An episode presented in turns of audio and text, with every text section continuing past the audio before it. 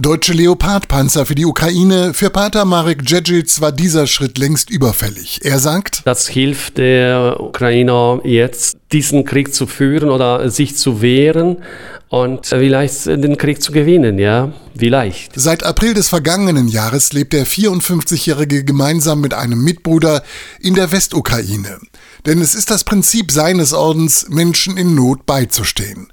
Deshalb wohnt er in einem Plattenbau, in dem auch die anderen Bewohner mittlerweile gelernt haben, den Krieg irgendwie zu ertragen. Selbst wenn die Sirene immer wieder vor den russischen Raketenangriffen warnt. Da kommt eine Rakete, die wird erwartet in 20 Minuten.